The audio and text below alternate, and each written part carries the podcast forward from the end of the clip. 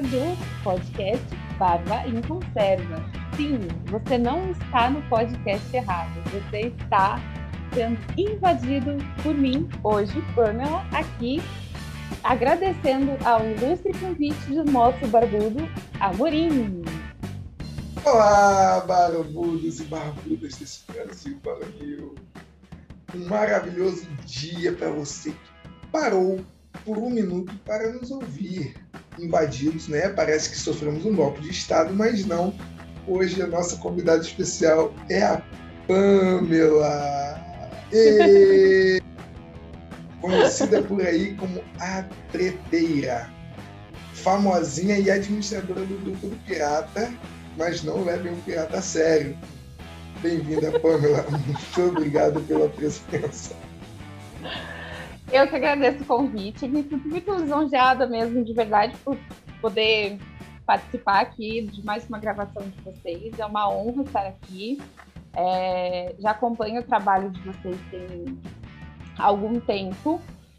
E além de ser uma pessoa treteira, encrenqueira, briguenta no Twitter, é discípula do pirata gostosão aí, também sou uma garotinha mediana, assim, é, entendida de alguns assuntos nesse Brasil varonil, como bem colocado pelo nosso colega aí, Amorim. E hoje, gente, nós vamos falar. O, no, o tema do nosso assunto aqui é. Cheguei no Brasil, e agora? O que podemos fazer quando a gente chega no Brasil e como a gente sobrevive nesse Brasil roceiro de Deus, grandioso, que tinha tudo para ser uma mega potência, mas infelizmente não é, né? Devido a N fatores e circunstâncias que nos assola. Né, Amorim? É, é dona Pamela, eu, eu, eu acho o seguinte: cheguei no Brasil e agora? Agora fudeu. Se o cara saiu de qualquer lugar do mundo que não seja o Oriente Médio e veio para o Brasil, com certeza ele deu um moonwalk na vida dele. Ele regrediu, cara. Né? O Brasil, como bem colocado, poderia ter sido uma grande potência alguma vez, poderia ser nesse exato momento a uma potência, né? a uma voz a ser ouvida no mundo, não passa de um curral eleitoral da esquerda e um vassalo dos grandes países como China e como Estados Unidos. Esse episódio de hoje foi totalmente montado, estruturado pela dona Pamela. O Barbie Conserva não tem nada a ver com isso. A gente está aqui como entrevistado. E logo de cara no roteiro dessa garota, ela fala do, do, do pai do Brasil moderno. Nosso pai refundador. Quem é o nosso pai Exato. refundador? O nosso pai refundador, o nosso grande mestre da reconstrução desse país se chama Gustavo Franco. Ele que trouxe e proporcionou para a gente a criação da moeda, o, a, a, moeda real e resgatou a dignidade dos brasileiros de poder ter uma condição melhor de vida, N coisas que, se não fosse essa gloriosa moeda, eu acredito que nós já teríamos nos venezuelado há muito tempo atrás. Então, eu, particularmente, é, eu considero o, o, Gustavo Franco o pai, o pai refundador, porque ele deu um novo norte para o país, né? Para quem, não, quem não assistiu, tem preguiça de ler, assista. Tem filme! Tem, tem filme, filme, é aquele é, é, real, o plano por trás da história. Sensacional, cara, sensacional. Mas vamos falar um pouquinho do Gustavo Franco, né? E da moeda. Ô, Pamela, é você que é uma menina estudada, né? Uma, uma rata da administração. E aí, Gustavo Franco veio da onde? Foi para onde? Quem é Gustavo Franco? O Gustavo Franco, né? Ele nascido no Rio de Janeiro, aí, nosso lindo estado que até dói falar desse estado e encontrá-lo na situação qual está hoje, né?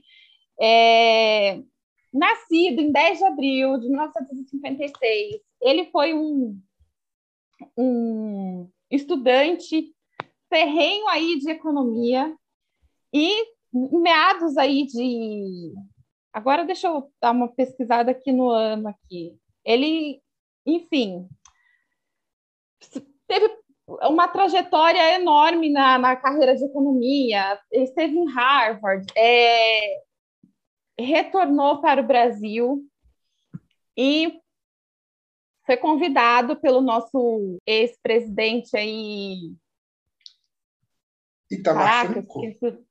É, acho que foi o foi o Itamar Franco para compor, né, o, o, hoje o que a gente fala aí a a equipe econômica da época, a equipe, né? A equipe econômica, o Ministério da Fazenda, não sei se tinha esse nome lá no, na, na ocasião, que foi o ano de 1990, 80, 89, 90, alguma coisa assim, que já, eles já começaram a trabalhar nisso.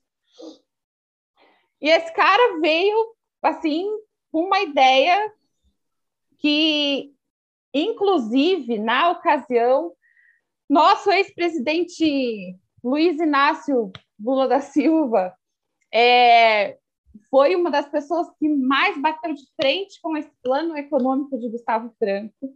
É, houve muita revolta no país, é, movimentações, protestos, diziam que o país ia se afundar de vez e que isso não daria certo.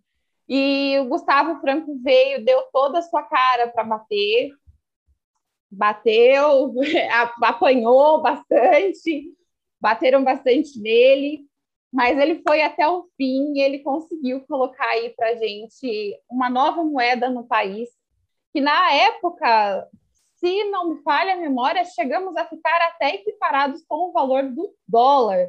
É, tivemos um lapso aí que a moeda ficou um para um. Então, pensando na hoje, né, na, na igualdade de, de valoração da moeda, nós, na ocasião, estávamos bombando na economia quando alcançamos esse feito aí pela garra e coragem do Gustavo Franco. Então, como bem colocado pelo Amorim, sim, foi um refundador do país, abriu para gente aí portas é, para importações. É, o consumidor brasileiro teve uma capacidade, poder de compra maior, os salários no país melhoraram, é, o preço dos alimentos também. E, e tudo falou... isso, tudo isso por, um, uni, por uma única razão, inclusive pela razão no qual a gente votou no Jair Bolsonaro para presidente. Você sabe qual é, Pamela? Você passa, passa pela sua cabeça o que eu quero dizer com isso? Uma, uma única razão. O Gustavo Franco fez tudo isso por uma única razão. Te passa pela cabeça? Olha, eu estou tão decepcionada com esse governo de Bolsonaro que agora é tudo que eu, que eu esperava antes eu já não consigo mais associar nada de bom. Não tem, né? Mas não a gente, elegeu, a gente elegeu o Bolsonaro como um patriota. Né? A gente excluiu é, todo mundo que não apoiou o Bolsonaro de patriotismo. Mas o Gustavo Exato. Franco, o Gustavo Franco ele, ele, ele, ele foi convidado pelo FHC enquanto ministro da Fazenda no governo do Itamar, que foi um, governo ah, provisório pelo impeachment do Collor, né? Sim. E aí, e aí ele veio, inflação estava na escucuia, não tinha para onde mais ir né? E aí começou a nascer ali uma nova moeda. Né? Na verdade, com isso também e com ah. isso também, desculpa te interromper, é, falando desse uma coisa que associa muito ao símbolo pra, patriótico é que nasceu um novo orgulho do Brasil, né? É, foi resgatado o orgulho do brasileiro nessa ocasião. Então, quando a gente veio em 2018 nas eleições, a gente buscava o quê? Resgatar novamente esse orgulho de ser brasileiro, de ter uma, uma economia estável. Nós já vínhamos passando por muitas e muitas turbulências, crises, impeachment da Dilma, é, depois também queriam que o Temer renunciasse, só merda atrás de merda. Só merda. E aí, quando chegou 2018 e a gente tinha Bolsonaro com a sua pupila chamada Paulo Guedes, imediatamente, devido à trajetória do Paulo Guedes ter sido semelhante à trajetória de estudo, jornada acadêmica de Gustavo Franco, a gente imaginava que o quê? Um novo Brasil vai surgir. Ressurgir. Isso aí. Ressurgir. Né? Exatamente. Né? Que a, a, a, eles venderam esse peixe, né? Porque se você pegar o currículo do Guedes, do Castelo Branco, que assumiu a Petrobras, e tantos outros é, economistas, até mesmo o Weintraub, que fez, que fez pós-graduação numa faculdade chinesa, né? mais capitalista do que o Weintraub não tem, cara. Exatamente. É, depois, então, é, a gente achou que ia de uma coisa muito boa, né? É, o problema todo problema tudo que a galera não sabe quem é Gustavo Franco. A galera não, não entende o que Gustavo Franco fez. Qual que é o maior problema hoje? No, é... Aí eu vou linkar um, até um assunto que eu não coloquei aqui no nosso roteiro. roteiro, mas quando a gente vai conversando, as coisas vão surgindo mesmo. É que pensa quantas gerações nós já temos desde essa, dessa vinda do Gustavo Franco até os dias de hoje. Então, nós temos eleitores muito jovens também que tiveram uma péssima educação e hoje nas escolas brasileiras não se tem uma matéria que seria de suma importância que se chama economia básica, que isso temos nas escolas nos Estados Unidos, na China, na Coreia do Sul, e linkando com a própria Coreia do Sul, no ano que nós entramos no plano real, o Brasil estava muito mais à frente na educação, é, à frente da Coreia do Sul na educação, e hoje nós estamos muito mais abaixo da Coreia do, do Sul na educação. Então, olha como a gente veio é, desidratando desidratando a educação brasileira nas escolas, principalmente, na, na, na única matéria que se trata diretamente com números, que é na matemática. Não se é falado de educação financeira, então não se conta a história da moeda brasileira, é, qual foi a primeira moeda a atuar no Brasil, é, o porquê que a gente chegou no plano real, o que fez o Brasil chegar no plano real. Não se ensina o que é inflação, então, a, a molecada sai da escola assim, completamente burro, desculpa o termo, mas pensando que assim, se eu não fizer, eu vou ter um auxílio emergencial para me salvar. É, esse auxílio emergencial fudeu a gente e a gente vai falar disso em breve.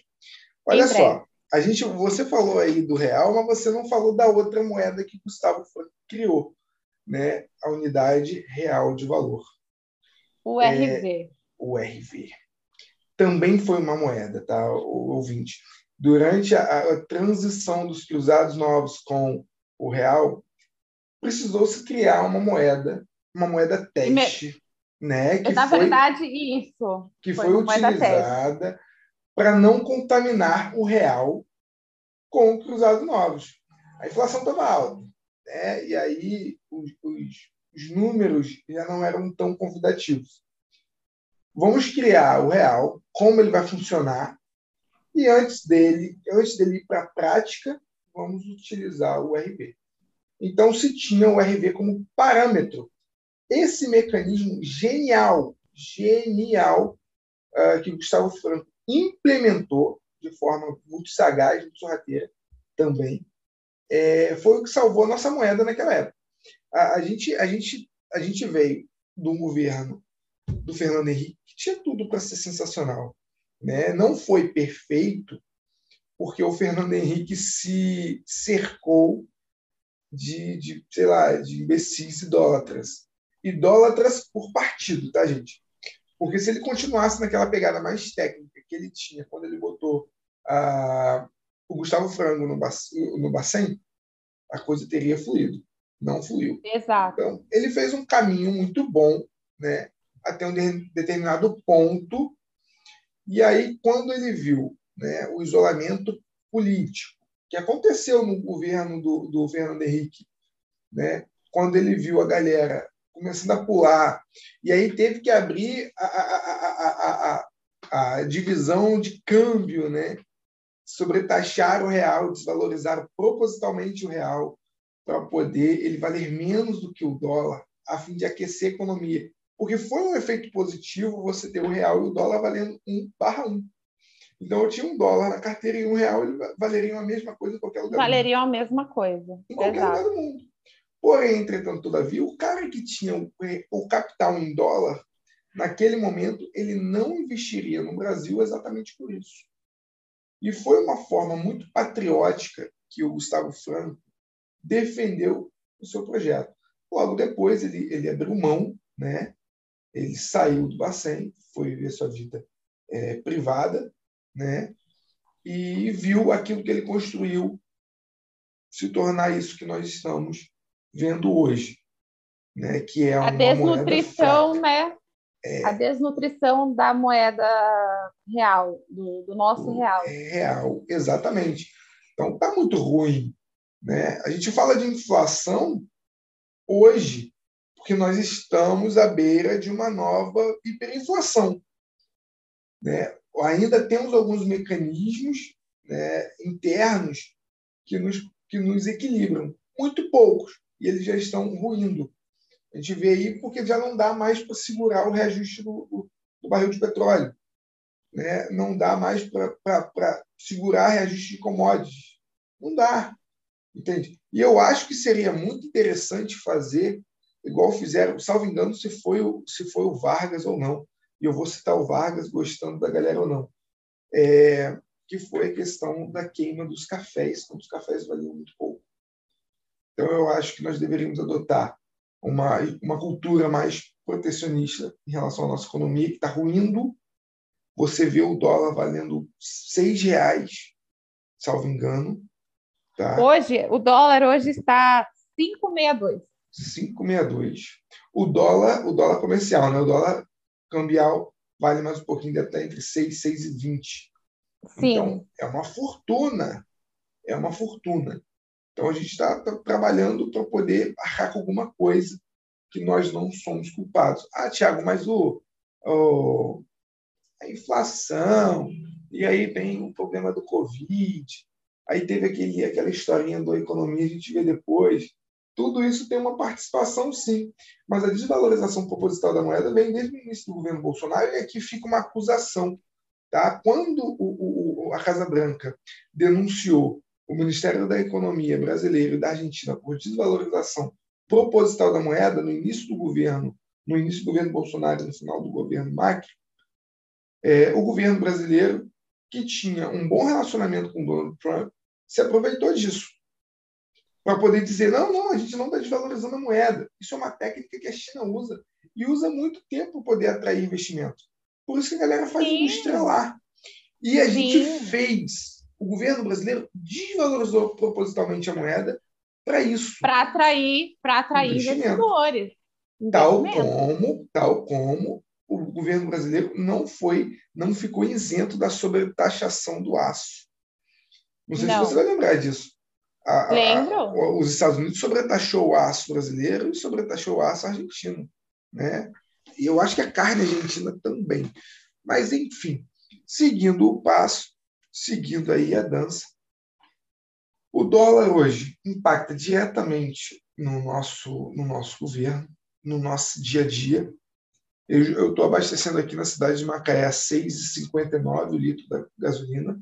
Inclusive, para quem não conhece, Macaé é uma cidadezinha pequena no interior do estado do Rio de Janeiro, que é conhecida como a capital nacional do petróleo. Então, somos nós que extraímos todo o petróleo dessa porra desse país essa farândula de país.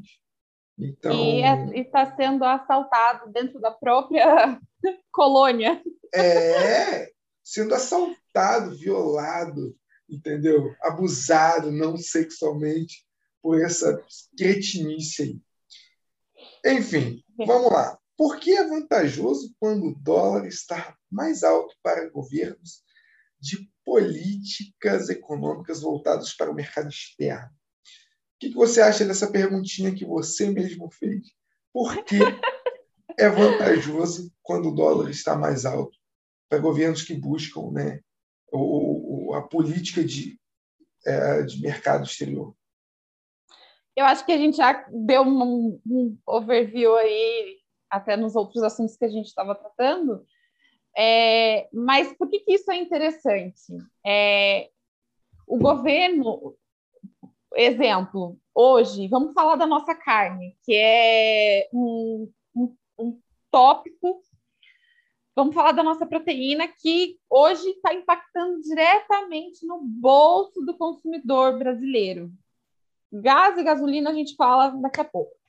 É, mas da carne, vamos falar dos alimentos.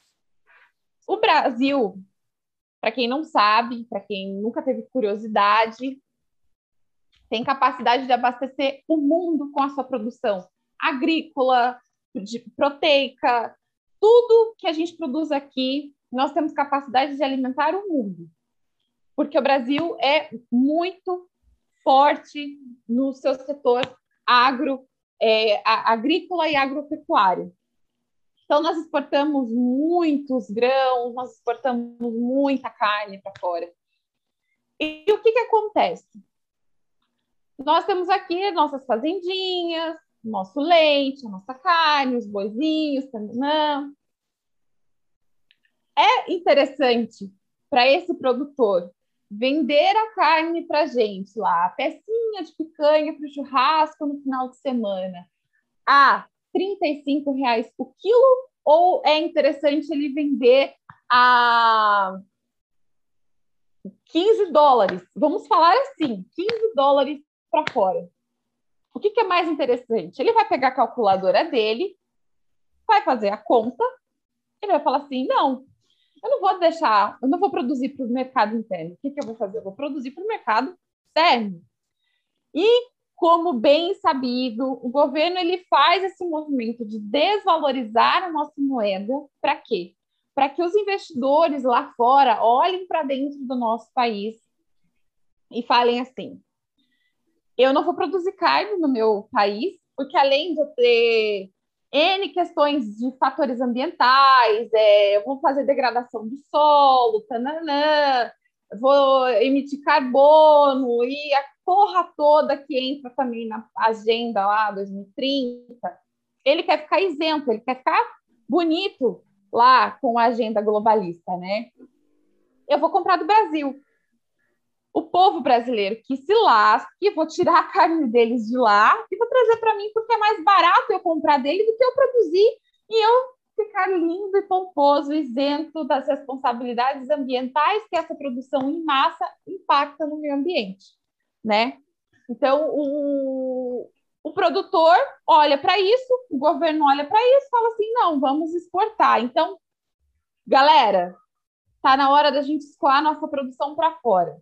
Então, vem China, vem Estados Unidos, vem alguns países da Europa, até alguns vizinhos aí da América do Sul, que estão na latrina, mas ainda compram alguma coisa do Brasil. É... E é, é, toda a nossa produção de agrícola e agro, agropecuário vai para fora vai para fora do país. Aí o que, que acontece com o consumidor brasileiro aqui dentro? Ele é espremido, ele é espremido, ele é amassado, ele é, ele é sucumbido a todo a esse mecanismo que a gente fala assim, vou passar o mês comendo ovo, porque não dá para comprar carne.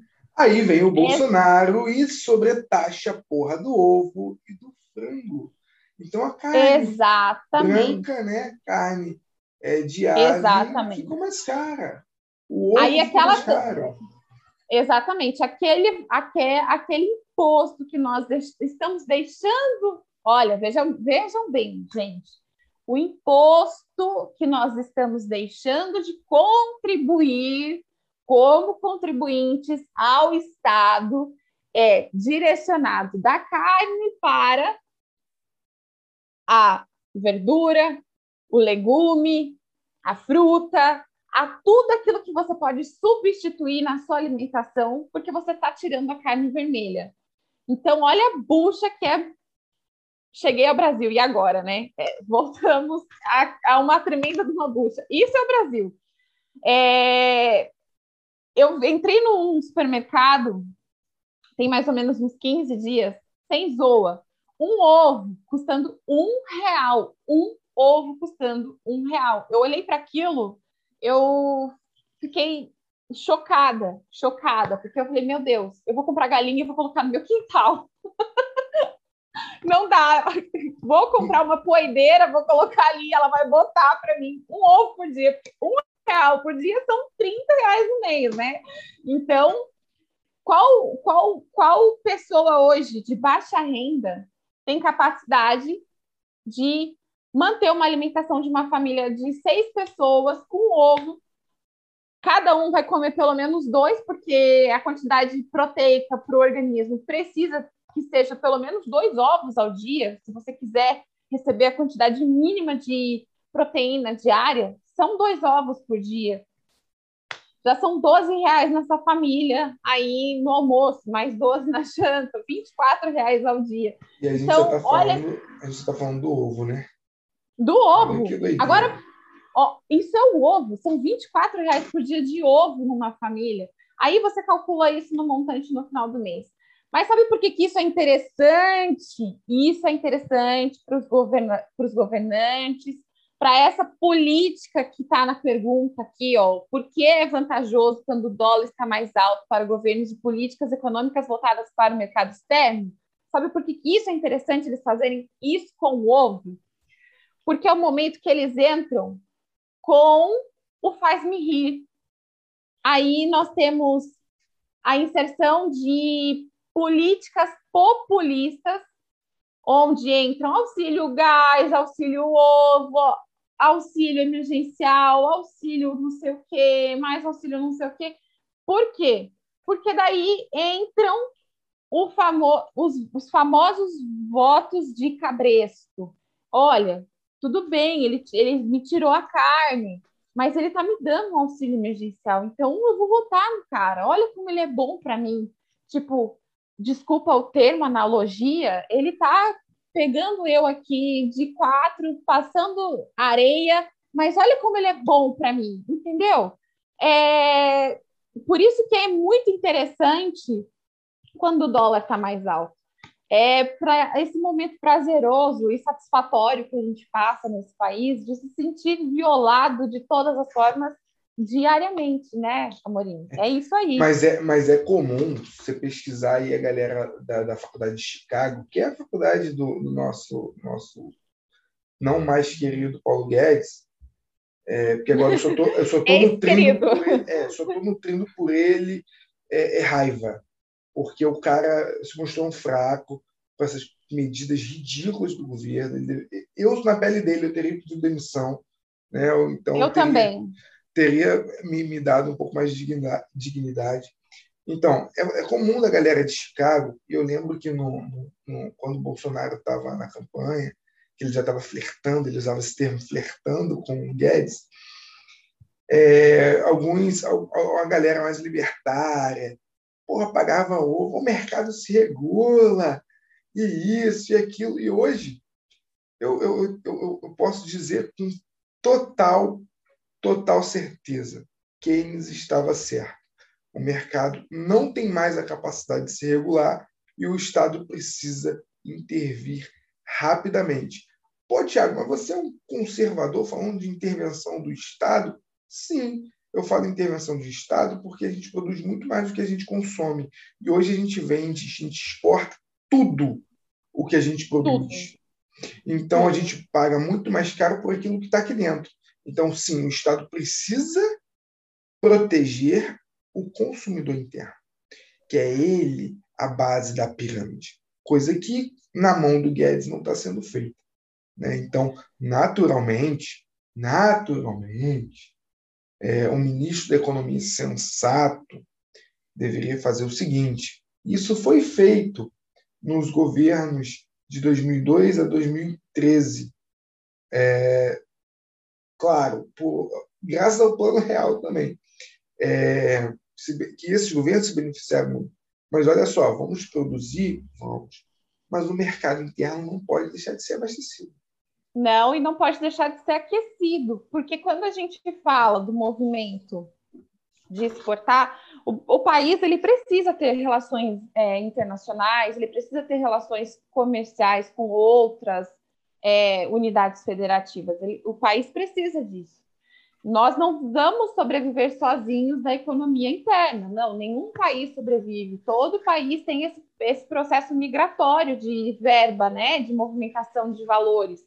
Então, é, uma coisa que é interessante a gente falar aqui para o ouvinte é que se as políticas é, governamentais que após o ano de 2013, que foi quando a gente começou a ter essa, é, esse des, é, desencadeou né, essa onda de, de dessa é, descontrole da, da economia, vamos dizer assim, que foi quando é, cresceram-se muito os olhos para fora e fecharam os olhos para dentro. Gente, é, ainda falando da carne, o boi que é exportado para fora é o melhor boi. O boi que é consumido aqui dentro é o pior boi. E a nossa, assim, o pior boi, mas ainda nós temos uma carne de qualidade. É, mas é só um, uma, um paralelo para que se entenda que exatamente tudo que é produzido nós mandamos para fora, mas tudo que é o melhor nós mandamos para fora, tudo que é o mais bonito. Não tem aquela história de você exportar uma fruta feia, você só exporta frutas bonitas e as frutas feias ficam para o consumidor interno. Então, esse tratamento, essa tratativa que a gente tem aqui, é como se nós fôssemos o gado que tivesse que ruminar, ruminar, ruminar, ruminar para manter o, pasto ali engordando, do que a gente fala o pasto economia, né? Fazendo esse paralelo para eles, para que eles decidam o que eles vão fazer sobre a gente, é, o que tipo de carne agora a gente vai comer.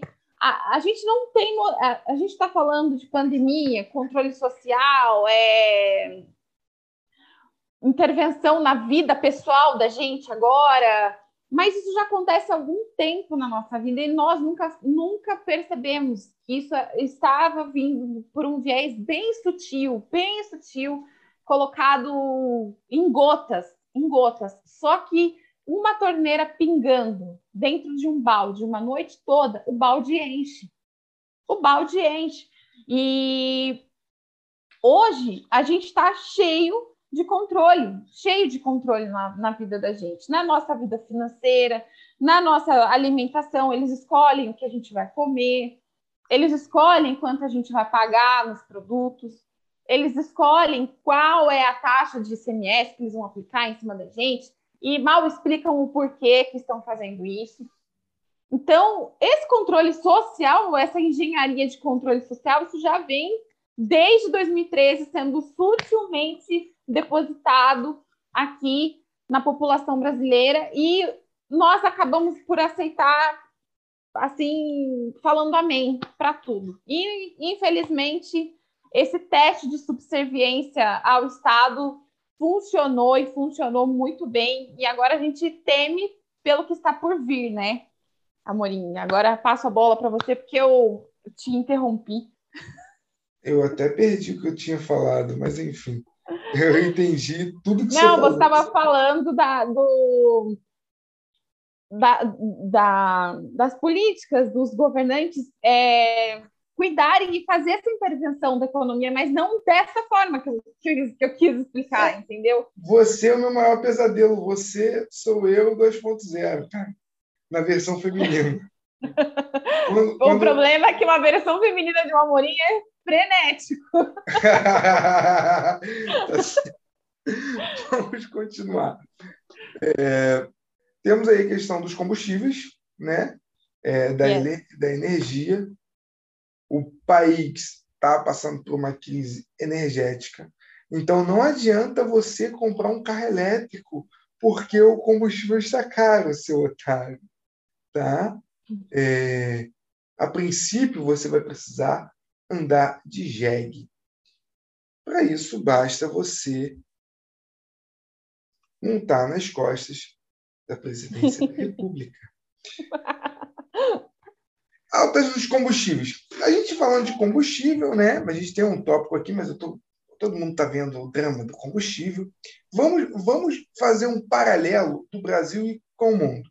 É, há uma semana atrás eu li uma matéria sobre a alta de combustível no Texas. Sim, galera, no Texas, onde você pode ter uma, uma, uma plataforma de extração interna.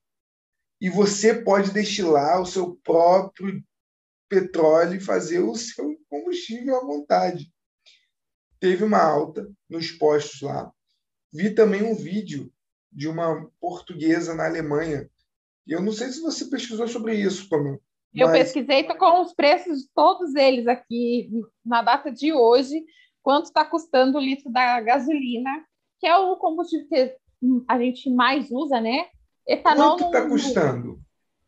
Da gasolina. Hoje a, média, hoje a média nos Estados Unidos está 88 centos de dólar. 88 centos equivale, de dólar é, é, a um litro. Um litro um galão. Um litro. Um, um litro, litro. Um litro. Isso. Estou falando em litro, que acho que é mais fácil para o ouvinte sacar, Entender. né? Entender. Aqui a gente não tem costume de falar é, falar o, o, barril, o galão, lá fora fala-se muito, mas aqui a, a, galera entende melhor como litro. litro. Uhum. É, um litro, 88 centos de dólar, o que está equivalendo aí no dólar comercial hoje é a 4,90. Então, olhando para esse cenário, até que a gente não está muito ruim. E não é só nos Estados Unidos que a gente está com problema de alta nos combustíveis nós temos problema de alta dos combustíveis também na Europa e assim agressivo. Tem lugares no, na, na Europa, é, vou citar o exemplo de Portugal, nossa realeza grandiosa, linda, maravilhosa, é, está um dólar custando hoje 2 dólares a, o litro da gasolina lá. Então, tá a, convertendo para o real, R$ 11,22 um litro da gasolina em Portugal hoje. Não tá ruim, não, hein? O Brasil não Real. tá tão ruim. Só que, o Brasil não tá tão ruim. Só que lá a gasolina é 100%, né? Aqui a gente tem. Ah, aqui a gente tem de detergente, tá, é. Tá uma porra Só de coisa que, que estraga o carro da gente. Só que tem uma, tem uma coisa que o Brasil tem que os Estados Unidos têm, mas tem pouco, mas eles não produzem para essa finalidade, é, e tem e não tem na Europa. Você sabe o que, que é? É um combustível, mas não é fóssil. É o GNV? Não, é o etanol. O etanol. Ah. Aqui, aqui na, no Rio de Janeiro, o, o, o ICMS beliscou o etanol, né? Então a gente está pagando seis reais no litro de etanol. Seis reais no litro de etanol, meu caro ouvinte. E então, 4,27 aqui... o metro cúbico do GNV. Caramba! 4,27? É... é... Sabe? O, o, hoje o carioca, todos os cariocas, eles estão, eles estão numa suruba com uma galera, né, mulher de três pernas. Entendeu? Porque. Entendeu?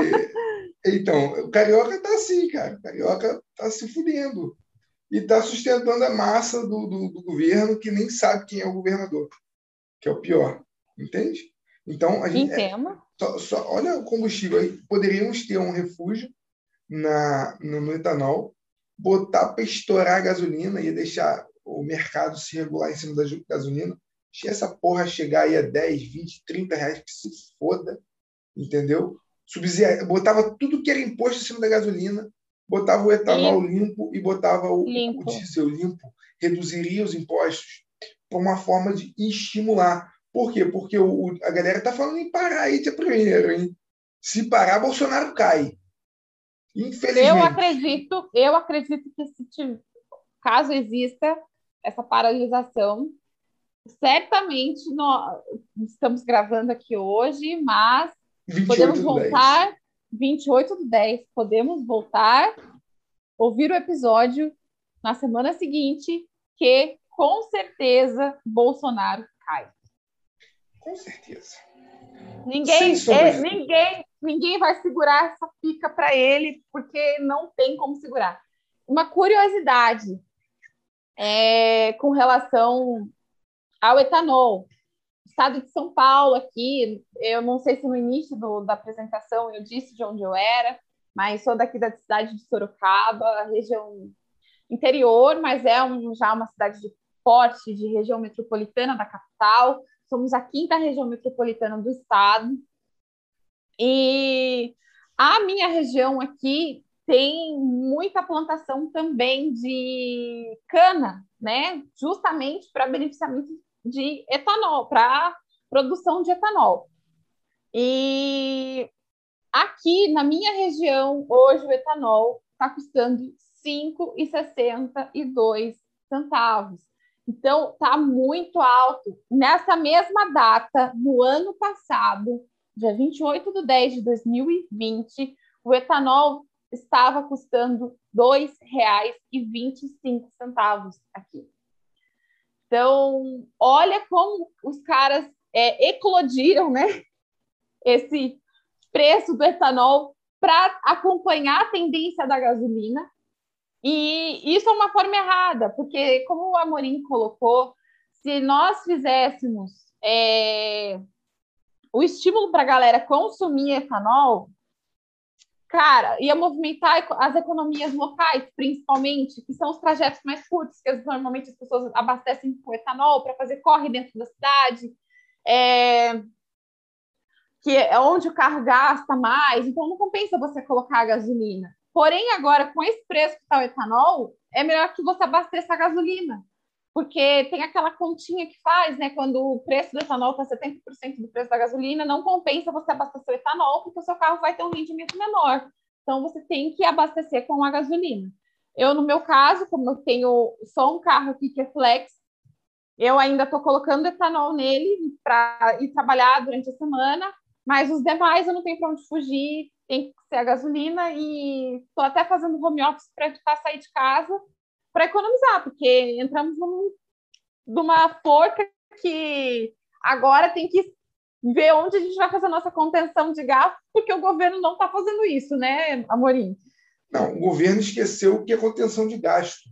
Ele esqueceu, ele só quer reeleição. isso, exatamente. Hoje, hoje, a pessoa mais capacitada para assumir a presidência do Executivo se chama Arthur Lira me crucifiquem, porque quando eu falei a primeira vez para votar na porra do Van Hatten, me maltrataram. Eu falei a segunda vez para votar na porra do Van Hatten, fizeram campanha por Lira. Hoje o Lira sobrepõe em termos políticos e técnicos o Bolsonaro.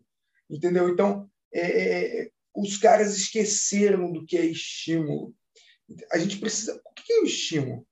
É, a galera fala muito do Reagan, né? Ah, mas foi no, no governo Reagan que evidenciou muita China, que houveram diversos subsídios e etc. Foi no governo Reagan que o, saíram da Grande Depressão, na, da segunda depressão dos Estados Unidos na, na, década passada, né? A Grande Depressão foi no, no início do, do, século XX e a segunda foi na década de 70. Então, uhum. foi o cara estimulou a economia foi estimulada de alguma forma então, nós tivemos o que a gente vê hoje nos Estados Unidos, né? É essa, esse crescente. Aqui não. Aqui, quanto mais tributa, com a finalidade de receber, mais o povo se adapta para pagar menos impostos. Veja bem, é, eu rodo por dia uns 45 quilômetros. É uma cidade pequena, mas eu rodo muito. Antes Sim. eu fazia, antes eu fazia 7 quilômetros, 8 quilômetros. Né? Aí eu me mudei para um bairro mais longe, né? e aí eu tenho a rota, né? desde as crianças da escola, deixa a mulher no trabalho, vai para o trabalho, enfim, vai para reunião em, em tal lugar. Então, aumentou. Hoje, eu estou considerando vender o meu apartamento, pegar a casa dos meus pais que está desativada, fazer uma mínima reforma e morar lá. Porque é cinco minutos da escola das crianças, cinco, Pamela, a pé, tá? Da escola Nossa, das crianças. Dez minutos, no máximo, do centro da cidade. Entendeu? Então, é perfeito. É perfeito. Estou considerando isso porque eu não estou aguentando a gasolina. O está altíssimo. E aí, para piorar, a conta de luz alta, gás não abaixa de jeito nenhum. Gás só aumenta. Ah, né? eu, bem lembrado, né? É, falando da, do gás, falando da, da conta de luz, a crise energética que acomete hoje o Brasil, devido a fatores climáticos hoje, falta de chuvas, é, e um país do tamanho que é o Brasil depender única e exclusivamente de fontes de energia hidrelétrica ou termoelétrica. Pouquíssimos lugares conseguem se manter com energia eólica, que é mais é, os parques eólicos estão, estão mais no Nordeste e alguns também no Sul, mas no Sudeste, no Centro-Oeste não se tem abastecimento de energia dessa, por essa via. Então, hoje, o Brasil é um país que depende praticamente, vamos falar aí, 70%, 80% de energia hidrelétrica. Cara, não choveu, fudeu. Não choveu, fudeu. E aí, nossas hidrelétricas, a, você pode me corrigir, Amorim, se eu estiver errado, salvo engano, a grande massacrante maioria é estatal, né? É, exatamente. É estatal. Não temos competição de mercado até para melhorar o sistema de abastecimento da, de, e distribuição dessa energia. Ficamos na mão e à mercê de empresas estatais. Para quem não sabe, empresa estatal é a empresa do governo, né? É uma empresa que é o governo que toma conta, que administra. Então, assim, para e pensa, né? Você confia que você vai deixar a sua casa na mão do governo para ele tomar conta? O que, vocês acham que o governo vai fazer com a sua casa quando você deixar ela lá para ele tomar conta? Bom, parte da sua casa já é do governo, né? Porque você tem que pagar ali religiosamente todo ano IPTU. Se um ente seu falece e a casa, até no momento de morte, é cobrado imposto, é triste, mas é uma realidade. Então, assim, nós, quando falamos de empresa, falamos do quê? Eu tenho uma empresa, eu busco o quê? Eu busco entregar qualidade para os meus clientes, produtos bons, que sejam atrativos para que ele se sustente no mercado, é, que sejam inovadores, que sejam disruptivos, que tragam para ele não só disrupção de colocação e posicionamento de mercado, mas também financeiro, enfim, N coisinhas que a gente vai fazendo ali para agradar o cliente. E o que, que a gente tem praticamente, é, eu pelo menos aqui estou sofrendo com isso, já tive apagão três vezes essa semana. O serviço de uma empresa estatal do governo é entregue de uma péssima qualidade. Nós temos algo assim entregue de qualquer jeito não temos como auditar a qualidade desse serviço, digo assim, é, é, não tem como a gente ir lá num site Reclame Aqui e falar da companhia elétrica que está entregando energia para você. Não tem como. É, você vai lá, vai só se estressar e vai ficar horas no telefone resolvendo o problema. Vai acabar em pizza. Ninguém... Vai acabar em pizza, que ninguém vai fazer nada para você. Eu tomei um tremendo de um susto esse mês com a minha conta de energia. É, eu tenho uma casa grande, porque busquei toda a minha vida ter um padrão de vida legal, consegui, conquistei, mas tenho minha piscina, que eu não posso desligar o motor dela, porque senão a água da piscina fica verde. Então, deixa eu te e... falar, te dar uma sugestão. De economista para administradora, volta a ser pobre. Volta a ser pobre, olha que legal eu tenho que voltar a ser pobre, porque eu, esse objeto de desejo que eu construí na minha cabeça, de ter uma casa legal, é, hoje tá me fudendo, entendeu? Então, Perdão da palavra. É, Mas... é brabo, velho. É, Cara, é, é a minha você comprar um energia... carro, igual você comprar um carro, sei lá, 3.0, para você andar no conforto com a sua família em viagens esporádicas, mas tem que rodar na cidade. Cruel, cara. Cruel. Você vai fazer sim, um quilo, é, a cada um litro, 5 km, entendeu? Aí, num preço de combustível que está hoje, como é que você faz? Não, não faz, faz, Não faz. Não faz. Fica lá bonitinho, estacionado na garagem, bateria descarregando, porque ninguém nem, nem dá para dar partida no carro. É, porque até para dar partida é caro, né, velho? Exatamente. É bravo. Mas olha, a gente, a gente, você falou da, da, da crise elétrica. É, mais uma curiosidade sobre a minha região aqui. Além de sermos a capital nacional do petróleo, estamos na rota de sermos maior produtora de energia elétrica do Brasil também. É, nós temos uma termoelétrica, nós temos três termoelétricas em fase de licitação e uma em construção, além da que nós já temos. Então, possivelmente, vamos alimentar a parte do Sudeste com poluição e muito gasto de, sei lá, de gás na, na, na, nos motores, é, e, etc. E para explicar para a galera, para o ouvinte, a energia gerada por termoelétrico é muito mais cara. Ela é muito mais cara, porque você precisa de mais é, insumos para poder produzir essa energia. E, então, qual que era o caminho né, do Brasil ideal? O Brasil é um país grande, tem muita costa litorânea, né? Tem eu esqueci agora quantos quilômetros são, mas são mais de 4 mil quilômetros, eu acredito, salvo engano. Eu acho de... que são 7 mil quilômetros de, de costa.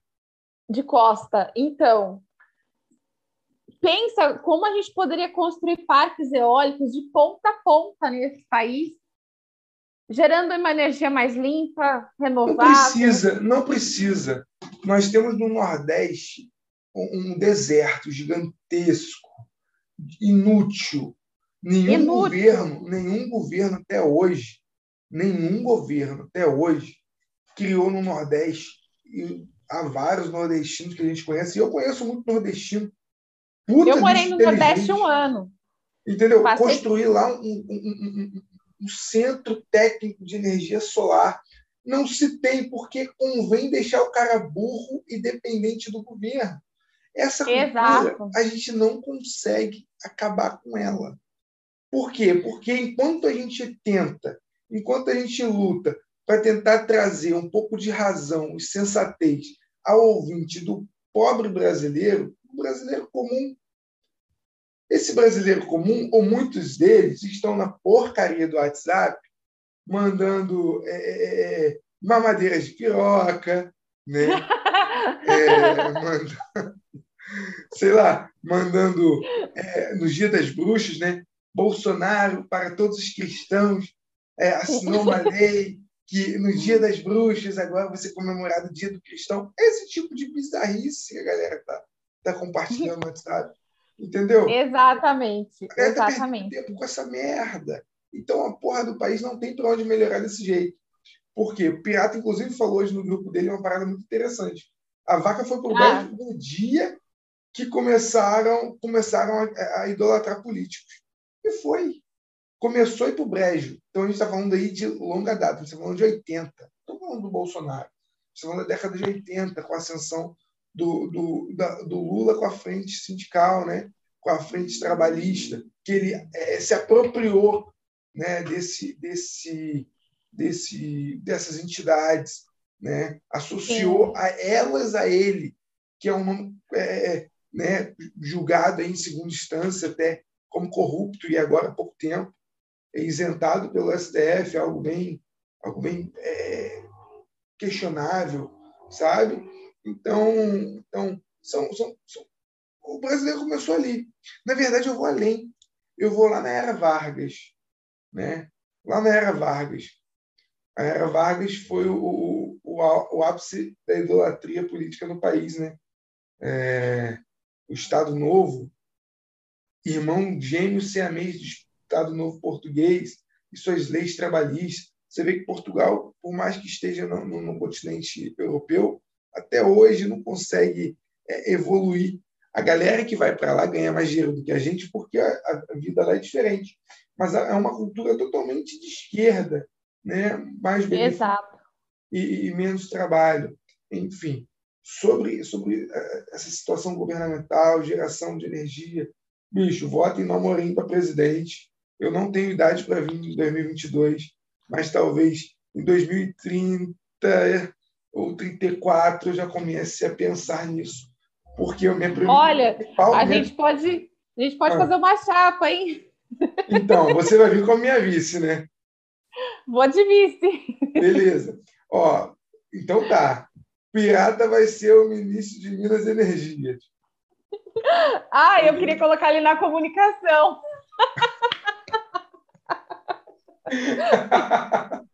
o, o, o, o Vitor vai ser do Ministério da Família, entendeu? Isso, nosso futuro é, ministro que não não é, vai resgatar o orgulho da família brasileira, né? Porque a ministra Damares aí dançou na maionese, né? Acabou com a nossa família brasileira. Ao se diabo. converteu, se converteu à religião LGBT. É... Não que isso seja um problema, porque eu não tenho problema nenhum com a pessoa que opta por ser gay, por ter, casar com duas, três pessoas, que cada um tem a sua vida e cada um vive ela o que quiser. Mas quando se trata de criança, a pureza delas devem ser preservadas, né? E aí cabe aos pais fazer essa criação. Enfim. Assunto para outra hora. Vamos lá. É, Minas Energia, o pirata, mas você quer ir na comunicação. Beleza. Então eu vou botar na, em Minas Energia, possivelmente, possivelmente, o Gandalf. O Gandalf o virgão do grupo tem que estar tá no ministério, entende? O sábio vai, eu vou criar um ministério novo só para o sábio. Sábio. O sábio sabe... vai para o Casinha Games.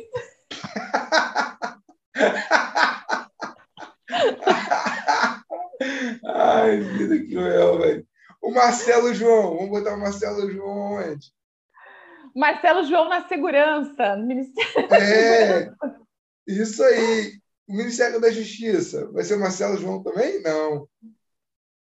Não, não Ministério da Justiça e Segurança agora não, é não é só? Não, mas aí a gente teria que separar, né? Poderia botar o, ministro, o Marcelo João na Casa Civil e botar a Sueli, ah. por exemplo, na, na Justiça. É, Pode, podemos, com certeza. E, olha só, e da saúde? Quem seria o ministro da Saúde? Peru na saúde. Homem, homem, a turma está indo bem, hein? Tá vendo, galera? Nossa equipe já está formada, tá? Nós estamos flertando com essa galera para formar uma equipe técnica robusta, né? Possivelmente é... vão achar deles aí comentários desagradáveis na internet, associação, associação ah, caramba, eu não consigo terminar a frase. Perdi tudo agora.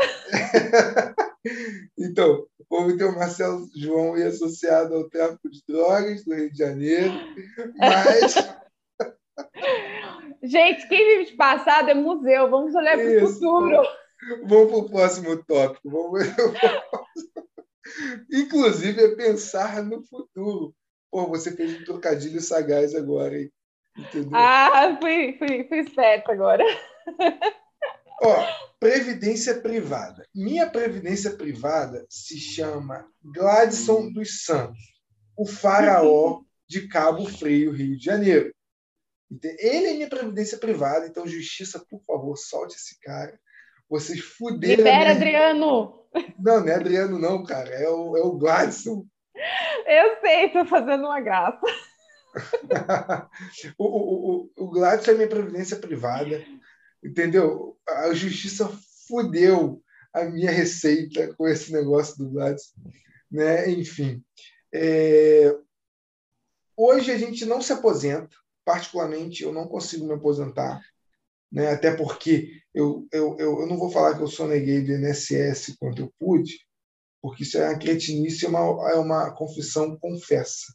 Mas é, eu sou prestador de serviço, então o meu INSS fica por conta do tomador do serviço.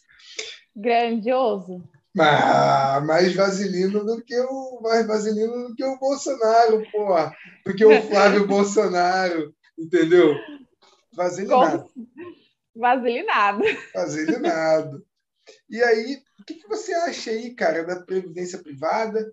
Né? É, possivelmente você vai falar que acha bom, etc. E vai bater no INSS, tá? mas não entra muito na reforma da, da, da Previdência, não, porque todo mundo não, sabe não. que a reforma da Previdência foi uma porra.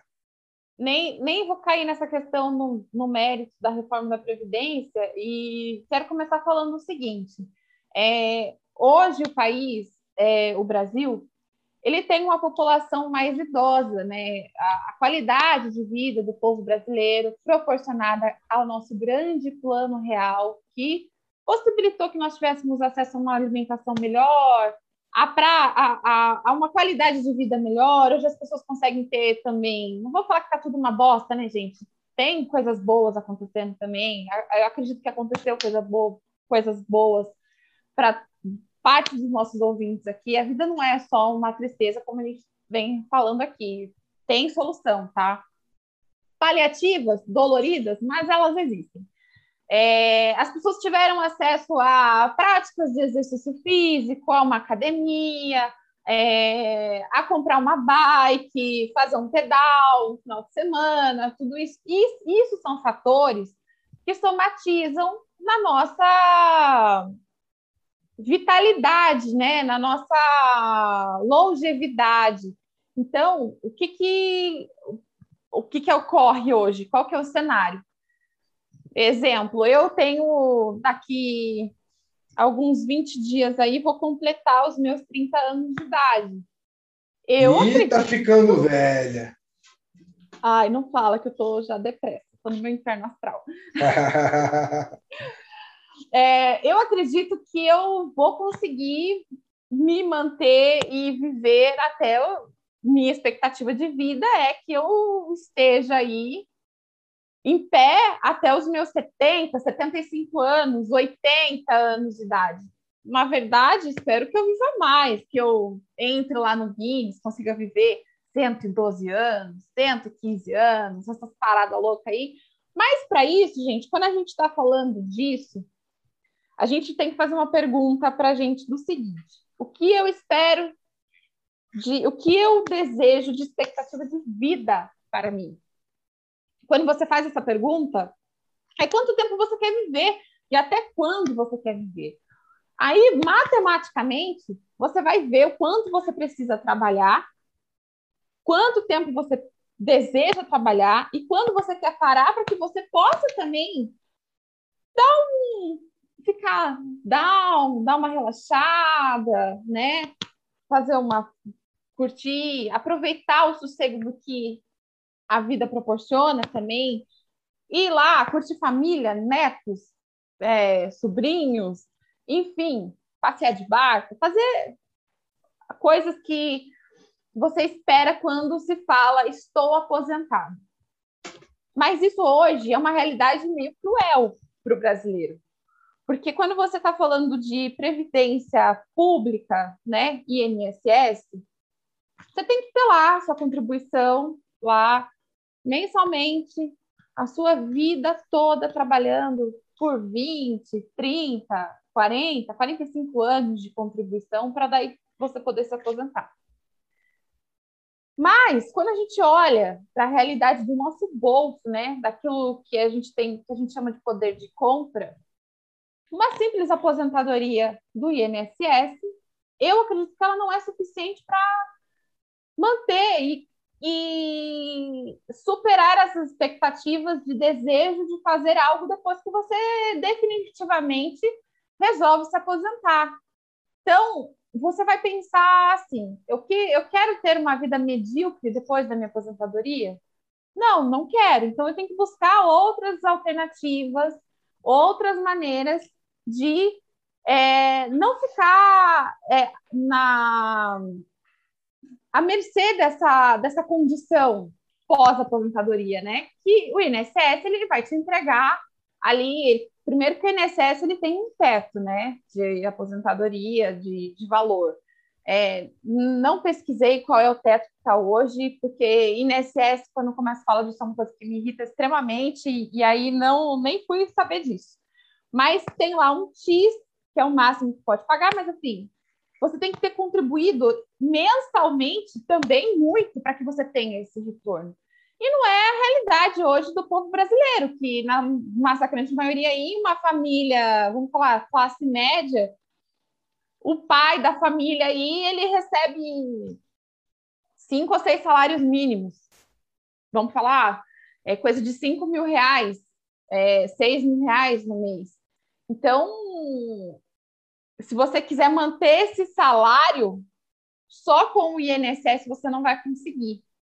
Porque, primeiro, você tem que ir lá comprovar registro em carteira, não sei o quê, é uma burocracia do cacete. E é lidar com o nosso amável Estado, você tem que ir lá, é, passar por aquelas filas quilométricas, passar por exame médico, N coisas lá dentro do INSS que enche a porra do saco para você sair de lá aposentado com um ou dois salários mínimos. É triste, é muito triste. Vide a isso, a gente precisa buscar outras alternativas. Aí até listei aqui, é, falando em taxas, né? Hoje os bancos, nossos queridos bancos também, os bancos privados, temos os bancos públicos, mas também temos os bancos privados, que eles proporcionam é, fundos de investimento, onde você vai lá depositar uma quantia mensal, que rendem é, de 0,9% ao ano até 10%, 11% ao ano, que é um rendimento infinitamente maior do que o INSS vai deixar rendendo seu dinheiro lá. Primeiro que o INSS ele não rende o seu dinheiro, ele você faz o contribui X e você já sabe que você vai ganhar aquele X, sem rendimento, sem absolutamente nada. Aí a correção é feita apenas a, em cima do salário mínimo, quando da, daquele ano que você vai se aposentar. Então, o seu dinheiro ele não está sem, é, quer, quer dizer, ele está rendendo em outras contas dos bancos públicos, né? Financiando obras, é, movimenta outras movimentações que não é nada para te beneficiar. Então, então, não, não, não. Na verdade, na verdade, é, isso aí se chama pedalada fiscal, né? Desvio de finalidade de recurso. Essa Sim. grana, na maioria dos casos, acontece, tá, gente? Que a Pamela está falando é um caso não específico a pedalada fiscal acontece em todo o governo, é porque não acharam o bono ainda, mas possivelmente vão achar. Porque com, com, a, com a administração que nós temos no Brasil, o Estado inchado, se o cara não pedalar, vai, vai, vai dar merda. Alguém vai ficar sem salário no final do mês. Exato. Mas o que ela está querendo dizer, e pelo que eu entendi aí, é que o INSS usa o seu dinheiro para pagar outros benefícios, né? A ideia, Exato. Da, a ideia da, hoje a gente tem uma, uma previdência é, parcial, né? mas até há um ano, dois anos atrás, era integral. Ou seja, eu contribuía para o coroinha, para o meu pai receber. A Pamela contribuía para a mãe dela receber, para a avó dela receber. E aí sucessivamente, entende? Então, é, a Previdência Social no Brasil foi muito boa, tá? há 40 anos atrás. Uhum. Porque a gente tinha um índice populacional muito curto, muito pequeno. Mas em... E a população era menos idosa, né? E a população era menos idosa. Então a gente teve um boom né, de, de gente ficando velha. Nasceu e gente. Foi... Pra... Já nasceu e gente nas... pra é. caramba. É. Né? A taxa de natalidade explodiu. Explodiu. E aí a galera tá velha, tem muito velho, tem muita criança, mas a, a meia-idade, que é o que sustenta a, a, a, pirâmide da Previdência, ou tá muito nova, ou tá, ou tá muito velha. Ou tá muito velha. Entendeu? E aí, a população trabalhista, né, nesse meio da pirâmide, ela acaba é, sendo menos contribuinte do que temos pessoas nascendo e de pessoas se aposentando. Aí, ou seja, o, nós que estamos aqui nesse miolo, né? Os, aí, gente, para explicar para vocês aqui como funciona o pagamento do INSS. É descontado de você, ouvinte, e é descontado também de quem emprega. O empregador paga uma vez o INSS e o contribuinte, o, o, e o colaborador do, desse patrão, né, desse, chefe, desse dono da empresa, também é descontado dele. Então, assim, para um colaborador, o INSS é pago praticamente duas vezes. Duas vezes. Não é assim, ah, eu tiro da folha do, do colaborador e, e, e repasso para o INSS. É, esse, é feito esse movimento, mas também o empresário faz lá sua contribuição como empresário para o fundo de previdência social. Então, é tudo aqui é dobrado. Tudo é dobrado. E pegando esse, esse, esse gancho de, de falar que você tem que sentar lá com o seu gerente de contas do banco, onde você tem uma conta, e falar assim: olha, cara, me ajuda. Quanto? É, eu não posso tirar muito do meu salário, porque já tenho lá o desconto do meu INSS, mas quanto assim eu consigo ter uma vida minimamente digna quando eu chegar aos meus 75 anos para eu me aposentar?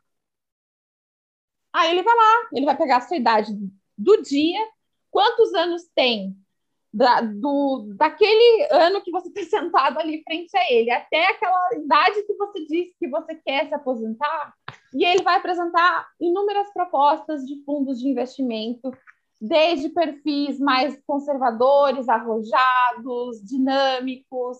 Aí vai depender da sua análise de perfil de investimento. Você vai, vai fazer lá um, vai, vai responder um questionário, porque nesse, nessa análise também é identificado qual é o seu perfil para investir. Se você é uma pessoa que é mais conservadora, você não liga de contribuir por mais anos por uma taxa menor, porque esse fundo de investimento ele também te traz um pouco mais de segurança de caso se aconteça exemplo, uma pandemia, fudeu a economia de geral, esse, esse fundo de investimento especificamente, ele não vai garfar o seu dinheiro. É, quem que foi que surrupiou a caderneta, a caderneta de poupança? Foi o Collor, né?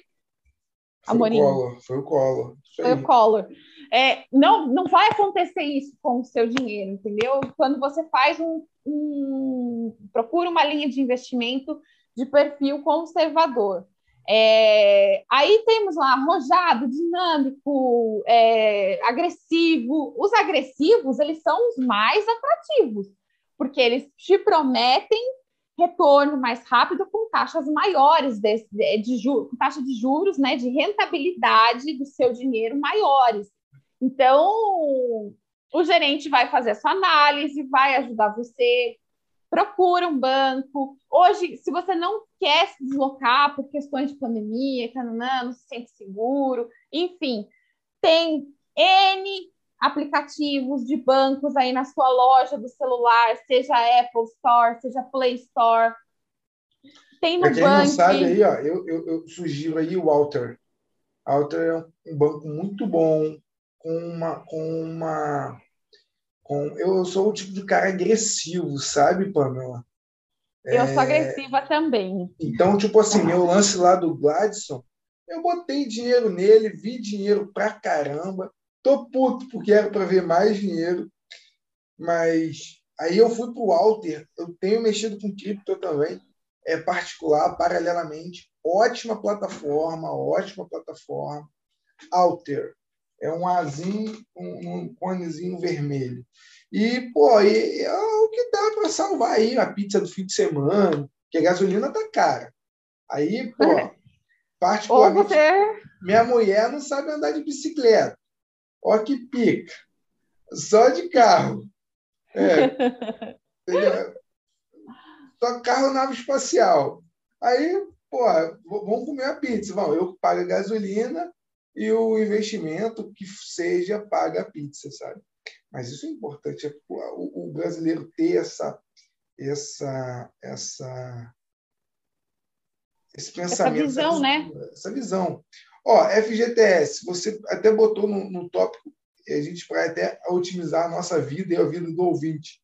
FGTS claro. não é uma poupança, gente. Tá?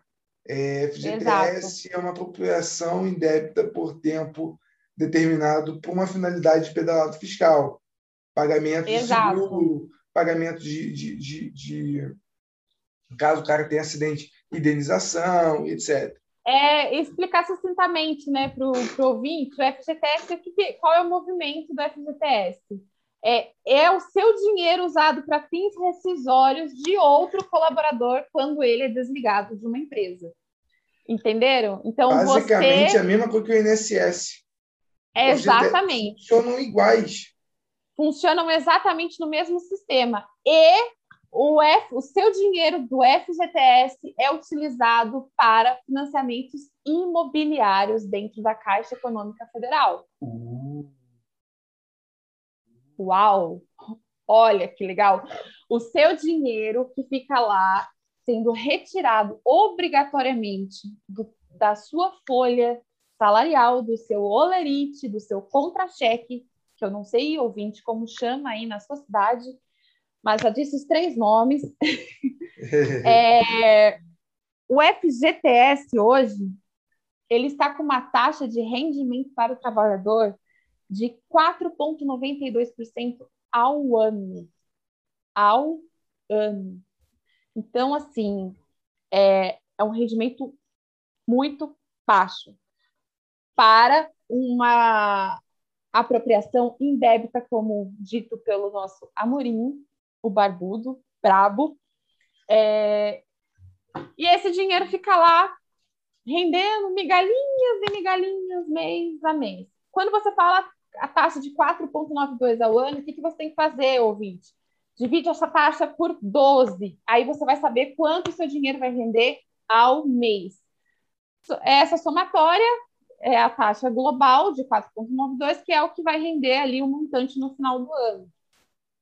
É, o seu dinheiro fica lá utiliza, sendo utilizado para fins rescisórios de, outras, de outros colaboradores e, como eu disse já anteriormente, ele é utilizado para fazer a pela, é, pedalada aí dentro dos financiamentos imobiliários que são de taxas muito maiores de rentabilidade para o banco do que para você, ouvinte.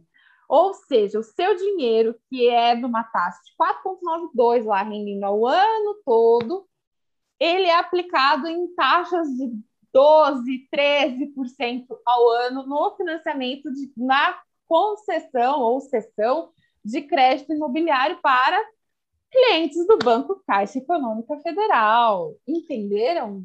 Você financia o risco do crédito imobiliário. Isso é um absurdo, um absurdo, um tremendo absurdo. Então, é, nós temos uma falsa é, esperança acerca do FGTS, porque quando você fala assim, ah, sim, mas se eu deixar o meu FGTS rendendo lá, o banco vai. É, ele depois ele me ajuda a financiar meu apartamento, ele me ajuda a financiar minha casa, a minha casa, porque eu posso usar o dinheiro do meu FGTS. Olha como eles são sempre sem vergonhas com a gente, né?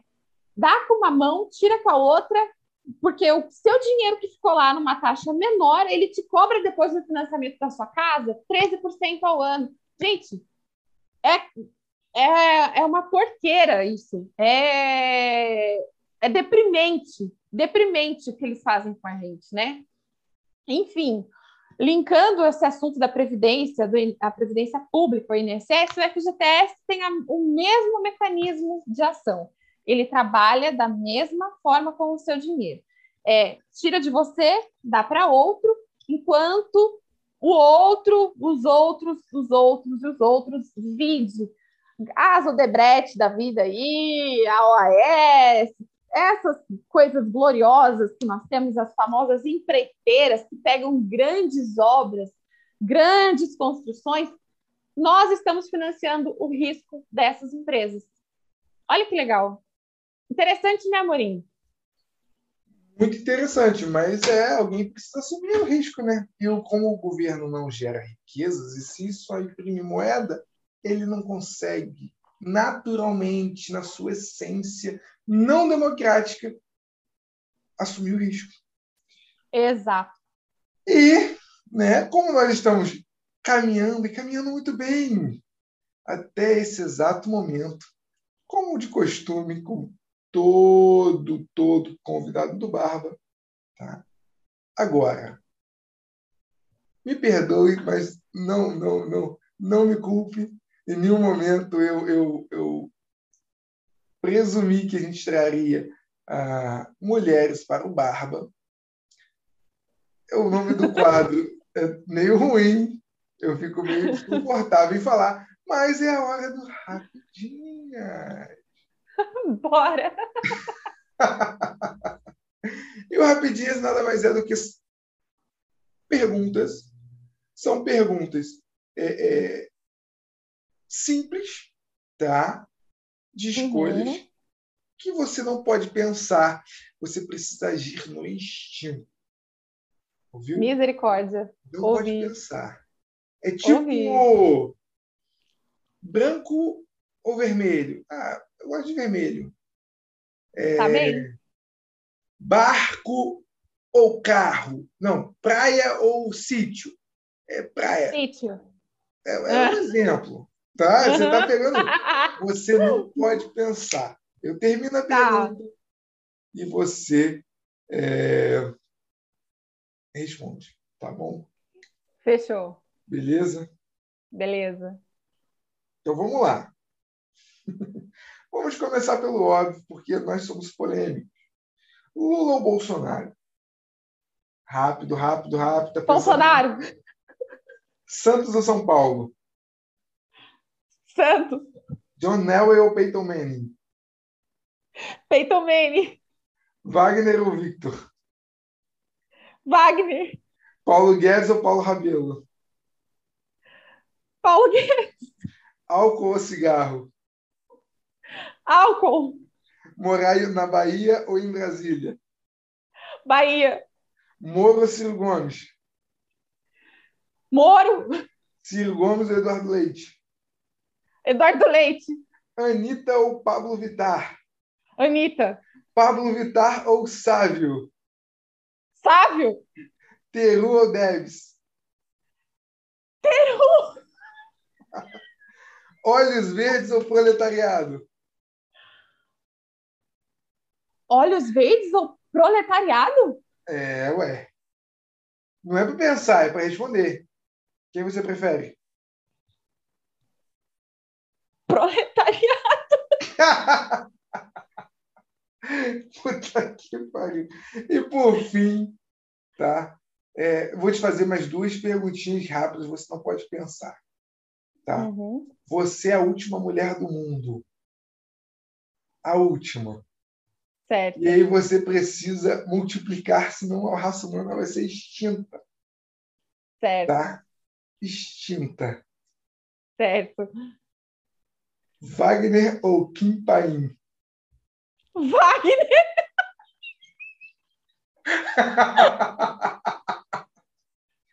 Mano, você... Beijão, Wagner. A gente te ama, cara. Wagner, Wagner, você é. Você é tudo para mim nesse fim de mundo. A gente te ama. A gente te ama, Wagner. Mas, e a última, claro, não menos importante, se não a mais importante: República ou monarquia? Monarquia. Ó, oh, o 20, tá vendo? De todo mundo que veio até agora, todo mundo exceto um, o Tales, uh, optou pela monarquia e o Tales pela porcaria da República. Uma ignorância do meu grande amigo Tales. Um abraço. Eu acho que de todos, eu ia fazer uma pergunta pior. Na verdade, eu vou fazer. O rapidinho já acabou, mas você não pode pensar, tá? É... Bomba. É. Deixa eu pensar. Peladão, Tami Miranda ou Carlos Bolsonaro? Tami Miranda. Para. Tami Miranda, nem vou pensar para responder. Tá louco que eu quero ver aquele pitbull pelado, sai fora. Pitbicha. Pitbitoca. Mano, eu ia falar do Sávio, mas eu não achei ninguém no nível do Sávio para poder comparar, entendeu? oh, meu Deus, tadinho. Sávio, eu te amo também, Sávio. Você é massacrado diariamente, mas nós amamos você. Inclusive, coitado, na hora que você na hora que eu te dei a opção Pablo ou Sávio, e você deu aquele bug, eu pensei, ela vai falar Pablo Vittar, ela vai falar Pablo Vittar. Optou pelo Sávio, tá bom, Sávio. Você saiu vitorioso na gravação de hoje. Pamela, e, e, e nas nossas considerações finais, como é a de costume, é, o que, que você tem a dizer para o ouvinte do Barba? E num breve resumo, tá? É, sobre o Brasil, sobre a investimento, seja investimento em bolsa ou investimento no seu próprio negócio. E qual é a dica que você dá para o povo brasileiro nesse exato momento? Olha, ouvinte do Barba, do nosso querido podcast BIC aqui, é, eu vou falar por experiência própria minha, é, Pamela, que estou na caminhada aí de empreendedorismo é, há sete anos da minha vida e não me arrependo em nenhum momento da minha vida de ter tomado esse caminho de ter criado uma consciência social de que a gente tem que buscar uma posição como pessoa dentro da, da, da sociedade, é, fazendo algo que seja de fato é, agregador à nossa comunidade. Quando eu digo comunidade, é a cidade onde a gente vive, o estado onde a gente mora e, consequentemente, ao país onde nós somos domiciliados. Então, é, nunca desistam dos seus sonhos. É, se você tem vontade de abrir uma banquinha de fruta, cara, abre. Vai, vai na fé, porque Deus não abandona o empreendedor nesse país. Apesar da gente ser aqui massacrado, violentado, estuprado, e foi ótimo, é, estou aqui, é, a gente tem que persistir, porque o Brasil é exercício de resiliência, paciência e persistência. Então, não desistam dos sonhos de vocês, invistam numa previdência privada. Coisas que eu digo para vocês, se vocês puderem investir em modelos de negócios que são que olhem para o bairro de vocês, enxerguem o que falta no bairro de vocês. Toda esquina há uma oportunidade. É nós que não conseguimos enxergar. E quando a gente muda essa chave na mente da gente, a gente descobre coisas maravilhosas e a gente consegue conquistar bens maravilhosos, é, felicidade. Tem gente que fala que dinheiro não proporciona uma felicidade. Inevitavelmente, sim, proporciona. É claro que a vida da gente não pode ser condicionada ao dinheiro, porque senão nós também nos tornamos escravos dele, e isso não é legal. A gente tem que ter tempo para a família da gente, a gente tem que ter tempo para amar os nossos. Mas, gente, é esse o recado que eu tenho para dar para vocês. É, o Brasil, a única forma de se enfrentar ele colocando a cara para fora, deixando o Estado bater, mas ele bate. É um tapa por dia, você acostuma. E aí você fala assim: não, tá bom, eu vou conseguir vencer. E a gente vence. Porque é questão de buscar uma educação financeira melhor, de entender é, de recursos administrativos e financeiros. Quando a gente começa a, a entender como funcionam os mecanismos no Brasil, como é que eles se correlacionam, como é que eles se interligam, a gente começa a aprender a caminhar dentro desse campo minado que é o Brasil nessa questão tributária, jurídica, essas, essas instabilidades políticas que a gente vive, mas de coração mesmo aqui para vocês, nunca desistam dos sonhos de vocês, invistam, invistam e invistam. É a única coisa que eu falo para vocês.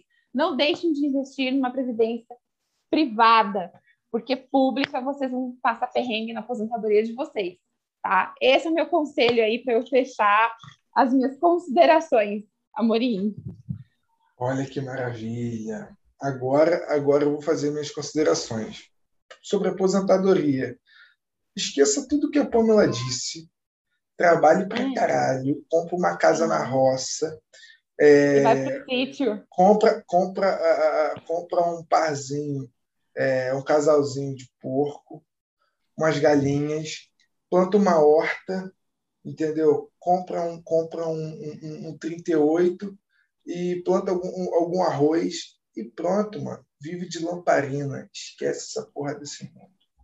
Se alguém pular para dentro da sua casa, manda bala e acabou. Enterra lá mesmo, vai virar um adubo natural.